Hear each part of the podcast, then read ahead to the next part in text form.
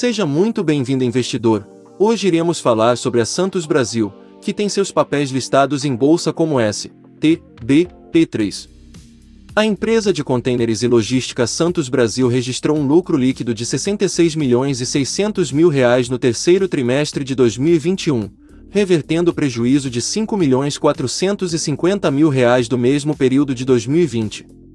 Segundo o relatório do resultado da Santos Brasil no terceiro trimestre de 2021, os três terminais portuários de contêiner da empresa movimentaram 321.448 unidades no período de julho a setembro, um volume 26,4% superior ao igual período de 2020.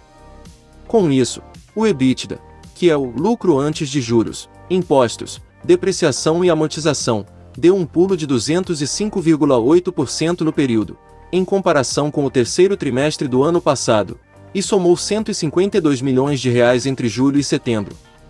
A receita operacional líquida no trimestre atingiu 396 milhões e 600 mil reais, um crescimento de 80% na comparação com o mesmo período de 2020. De acordo com a Santos Brasil, o impulso veio do crescimento de volume e melhora do mix em todas as unidades de negócio, além do aumento do ticket médio, principalmente no Tecom Santos, resultado da renegociação de contratos com amadores. A Santos Brasil fechou o trimestre com caixa líquido de 717 milhões e 500 mil reais, com índice de alavancagem negativo em 2,04 vezes na relação entre dívida líquida e EBITDA.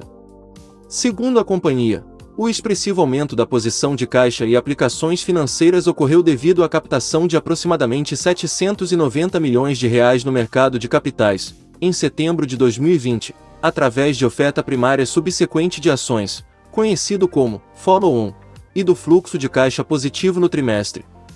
A Santos Brasil manteve seu guidance de volume de cais entre 1 milhão e 300 mil e 1 milhão e 400 mil contêineres, EBITDA entre 530 e 580 milhões de reais, e o CAPEX entre 250 e 300 milhões de reais, para o exercício de 2021. A Santos Brasil fechou o trimestre com caixa líquido de 717 milhões e 500 mil reais, com índice de alavancagem negativo em 2,04 vezes na relação entre dívida líquida e EBITDA.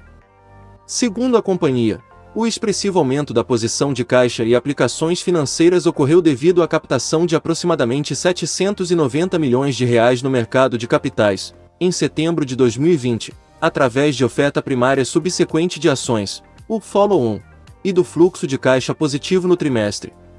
A Santos Brasil manteve seu guidance de volume de cais, entre 1 milhão e 300 mil, a 1 milhão e 400 mil contêineres, o EBITDA entre 530 a 580 milhões de reais, e o CAPEX entre 250 a 300 milhões de reais para o exercício de 2021. Não esqueça de se inscrever no canal e ativar as notificações, assim você fica sempre bem informado. Ficamos por aqui, até a próxima!